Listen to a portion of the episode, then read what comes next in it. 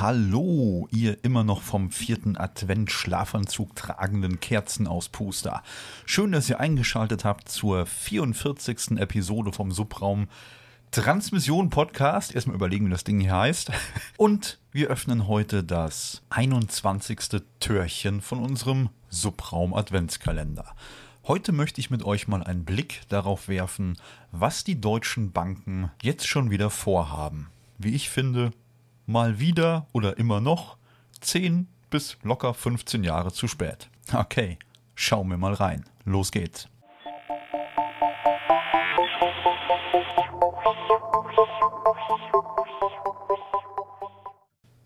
Die Banken in Deutschland wollen uns Verbrauchern mal wieder das Bezahlen im Geschäft und jetzt auch online vereinfachen.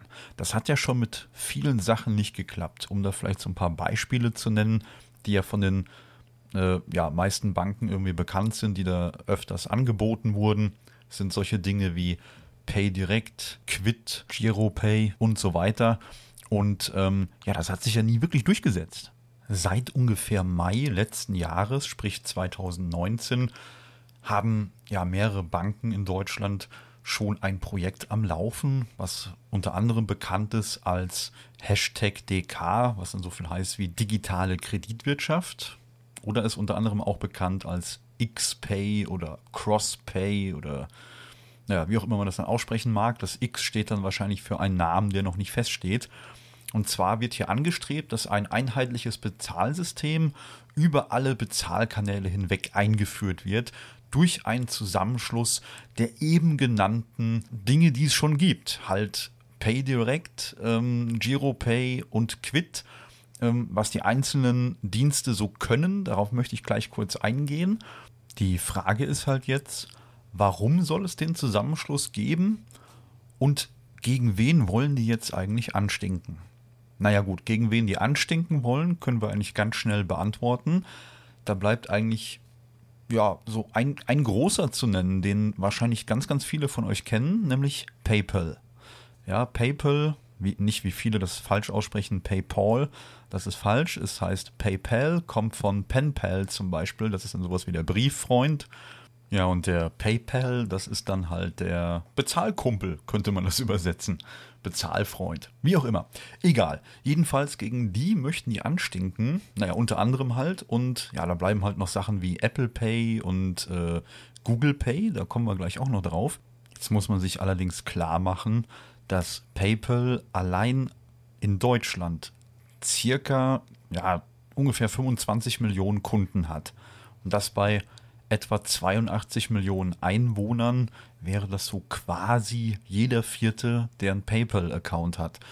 Und weltweit haben die wohl um die ungefähr Stand März 2020 um die 277 Millionen aktive Nutzer auf insgesamt 200 Märkten und bieten die Möglichkeit von Zahlung an in über 100 verschiedenen Währungen.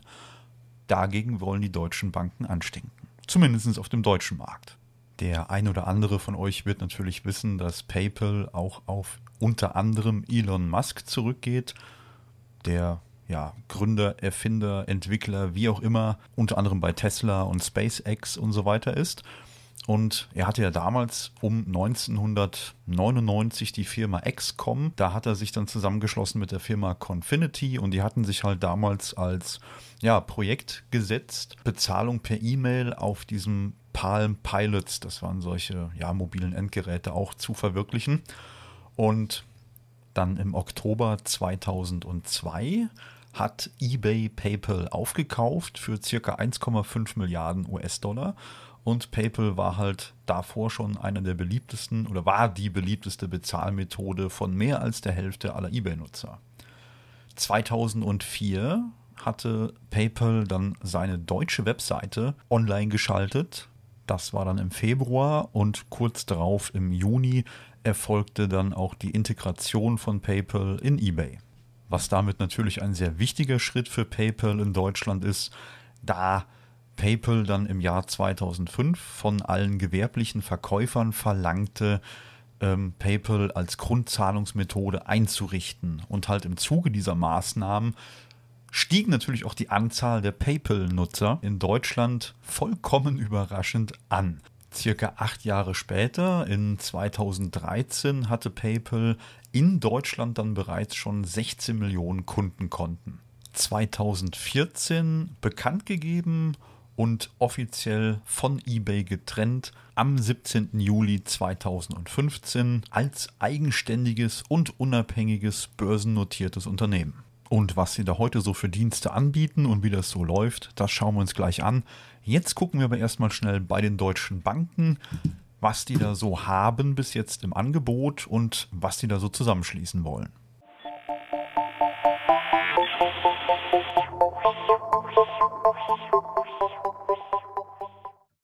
Beginnen wir mit PayDirect. PayDirect ist eine kostenlose und schnelle Bezahlung via Girokonto. Das heißt, man bezahlt halt seine Online-Käufe damit mit einem PayDirect-Benutzernamen und Passwort und hat im Prinzip auch einen Käuferschutz, wie man es halt auch von PayPal kennt. Das heißt, wenn ein Händler einmal nicht liefert, kommt man halt in den Genuss des Käuferschutzes und hat eine Geld-Zurück-Garantie. Datenschutz, die Serverstandorte sind natürlich hier in Deutschland und beworben werden hier natürlich auch die gleichen deutschen Sicherheitsstandards denen auch zum Beispiel mein Girokonto unterliegt. PayDirect richtet sich an ja, Gewerbetreibende und halt auch an Privatleute, um damit seine ja, Online- Bezahlvorgänge abzuschließen. Ein ähnliches System ist dann auch GiroPay. Und zwar richtet sich das Angebot von GiroPay natürlich wieder an Käufer und Händler. Der Käufer hat hier den Vorteil, er kann online ganz klar und einfach Geld überweisen, indem wieder sein Girokonto verknüpft wird und ähnlich wie man es halt auch von PayPal oder so kennt, über die App wird das Geld dann angewiesen und versendet. Ähm, einen anderen Vorteil, den das äh, ja, Tool auch bietet, wäre dann zum Beispiel, sich online auszuweisen, wenn man beispielsweise Dinge kaufen möchte, die ab 18 Jahre sind oder sowas. Hier hat man die Möglichkeit, mit einer sogenannten ähm, GiroPay-ID seine Volljährigkeit nachzuweisen. Ja, und das ohne zusätzliche Registrierung. Das funktioniert auch wohl relativ simpel. Das heißt, man wird dann direkt zu einem ähm, oder vom, vom Online-Shop dann zum Online-Banking der halt eingetragenen oder besser gesagt hinterlegten Bank weitergeleitet und mit einer PIN und TAN beauftragt man dann das Kreditinstitut, dem Shop quasi die Bestätigung zukommen zu lassen, dass man volljährig ist. Ist eigentlich eine feine Sache. Naja, und aus Händlersicht ist es eigentlich nur andersrum. Ich bekomme von meinem Kunden mein Geld oder ich kann darüber mein Geld zurückerstatten oder die andere Geschichte ist natürlich, die Leute können sich bei mir ähm, ja, verifizieren und sagen, ey hier, ich bin volljährig, ich darf bei dir einkaufen. Ne? So in etwa läuft das dann. Dann gibt es noch Quid. Was kann denn Quid so?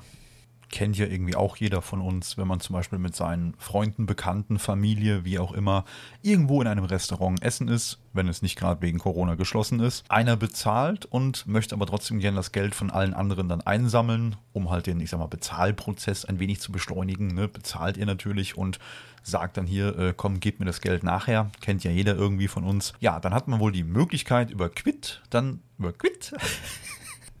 Entschuldigung, geht schon wieder Jedenfalls kann man dann über Quid wohl von Telefon zu Telefon Geld hin und her schieben und ja, kann dann Geld mit seinen Freunden halt einfach teilen.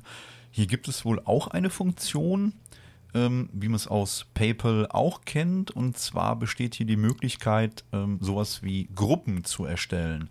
Und zwar wird damit geworben, dass man in der Gruppenfunktion Geld von mehreren Leuten anfordern kann, wenn beispielsweise zusammengelegt wurde für ein Geschenk, obwohl es wurde ja gar nicht zusammengelegt. Also einer hat das Geschenk gekauft und du möchtest dann von allen anderen das Geld einsammeln, besteht hier halt die Möglichkeit, unter Quid eine Gruppe anzulegen und du kannst dann alle, die in der Gruppe sind, auffordern, dir halt das Geld zu schicken. Was natürlich dann äußerst komfortabel ist und du musst niemanden extra anschreiben. Das waren jetzt so grob vorgestellt die drei Varianten, die die deutschen Banken bis jetzt angeboten haben. Und ja, eben diese drei sollen halt jetzt unter, naja, dem Projektnamen XPay zusammengeworfen werden zu einem großen Ding. Und dann halt als Gegner von PayPal und Apple Pay und Google Pay, wie sie alle heißen, ins Rennen geschickt werden.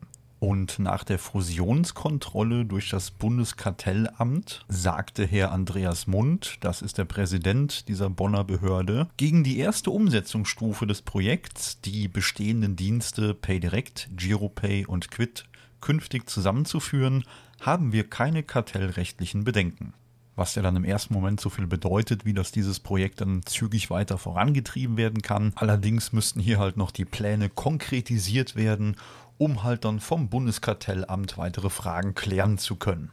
Heißt also, das ist kein Freibrief für die Geldhäuser, sondern es ist halt einfach so, dass ja diese Einordnung des Vorhabens ist halt unabdingbar durch das Kartellamt, da es sich hier um eine große Mehrheit der Banken und Sparkassen in Deutschland handelt. Und zwar sind an dem Projekt zur Vereinheitlichung ja, unseres digitalen Zahlungssystems folgende Banken involviert. Der Bundesverband Deutscher Banken, der Bundesverband der Deutschen Volksbanken und Raiffeisenbanken, der Deutsche Sparkassen- und Giroverband. Dann haben wir noch die Commerzbank, die DZ Bank, der Bundesverband öffentlicher Banken Deutschlands und die Deutsche Bank. Und jetzt kommen wir nochmal zurück zu PayPal und schauen mal, warum das jetzt alles auf einmal so schnell gehen muss. Denn warum das alles gemacht wird, ist der Hintergrund, dass die, naja, heimische Kreditwirtschaft den Verbrauchern ermöglichen möchte, sowohl an der Ladenkasse wie auch im Internethandel bezahlen zu können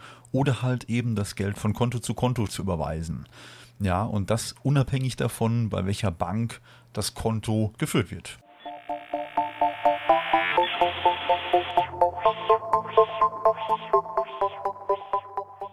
PayPal war eigentlich so bis 2018 dafür bekannt, dass man halt ja Geld zu Freunden schicken konnte, dann, ähm, dass man im Internet seine Zahlung erledigen kann und so weiter. Da kennt man ja viele größere Online-Anbieter oder auch die kleineren, sei mal dahingestellt, die dann direkt einen PayPal-Button angeboten haben, wo ich dann direkt in mein Konto einloggen kann und konnte die Zahlung auslösen und bestätigen. Seit 2018 konnte man zum Beispiel auch schon in Deutschland in Netto-Filialen mit PayPal bezahlen, indem man sein PayPal-Konto mit seiner Netto-App verknüpft hat. Zudem funktioniert natürlich auf allen Android-Geräten, die ähm, ja, Google Pay aktiviert haben, auch das kontaktlose Bezahlen im ja, Supermarkt, Geschäft, wie auch immer, Hierfür musst du auf deinem Telefon dann einfach nur noch NFC, also sprich Near Field Communication, aktivieren und dann kannst du auch schon kontaktlos bezahlen. Was natürlich jetzt gerade zu Corona-Zeiten hoch im Kurs ist, da Bargeld gefühlt wirklich immer weniger wird und das kontaktlose Bezahlen immer, immer weiter in den Vordergrund kommt. Mir persönlich auch lieber, weil ich mag Bargeld mal so überhaupt gar nicht.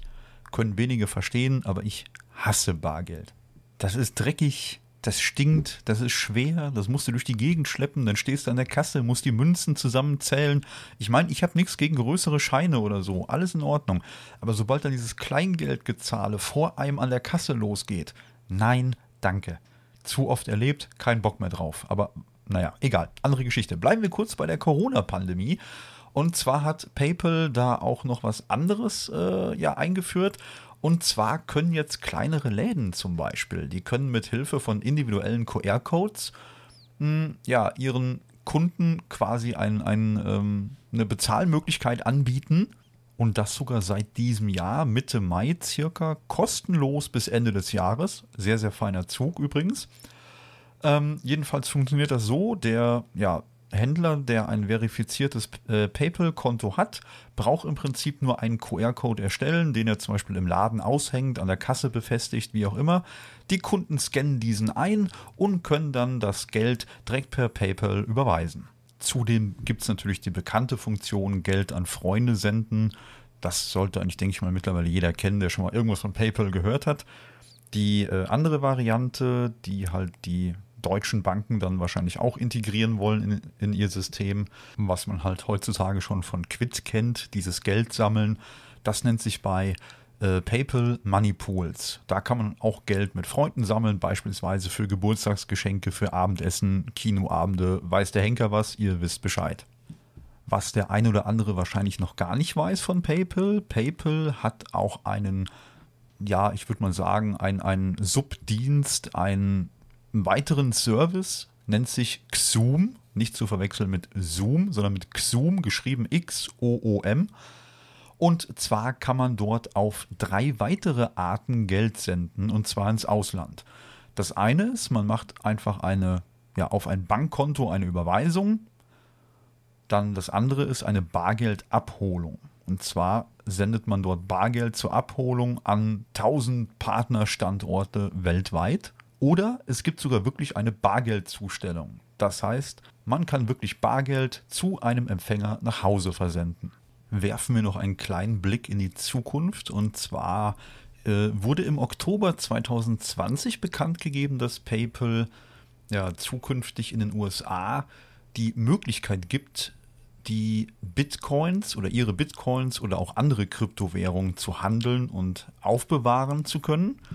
Zusätzlich soll dann ab Anfang 2021 äh, soll es dann möglich sein, bei Händlern zum Beispiel ähm, über PayPal mit Kryptowährungen zu bezahlen und ab ja, circa auch 2021 soll dieses Angebot dann auf weitere Länder ausgeweitet werden. Also ihr seht schon, das wird eine ganz interessante Kiste und ob die deutschen Banken daran kommen, ob das weiß ich nicht. Meine Güte, also ich meine, ihr habt jetzt Fazit, Fazit. Ihr habt jetzt mitbekommen, wir haben PayPal seit irgendwie 2004 hier so bei uns im Kopf und im fast täglichen Gebrauch für diverse Sachen und ob man dagegen anstinken kann. Ganz ehrlich, was ist eure Meinung? Was nutzt ihr am liebsten? Was ist euer Zahlungsdienstleister für Online-Geschäfte? Womit bezahlt ihr im Laden? Schreibt es gerne mal in die Kommentare. Äh, schreibt uns auf Twitter an schaut einfach mal. Das würde uns wirklich mal interessieren und wir halten auf jeden Fall ein Auge drauf. Ich bin jetzt hier schon wieder über 17 Minuten. Ich werde wieder geschlagen. Leute, ich wünsche euch einen tollen Tag, habt eine gute Zeit, umgebt euch mit netten Menschen. Ich hoffe, ihr konntet was aus der Episode mitnehmen und sage einfach mal Ciao.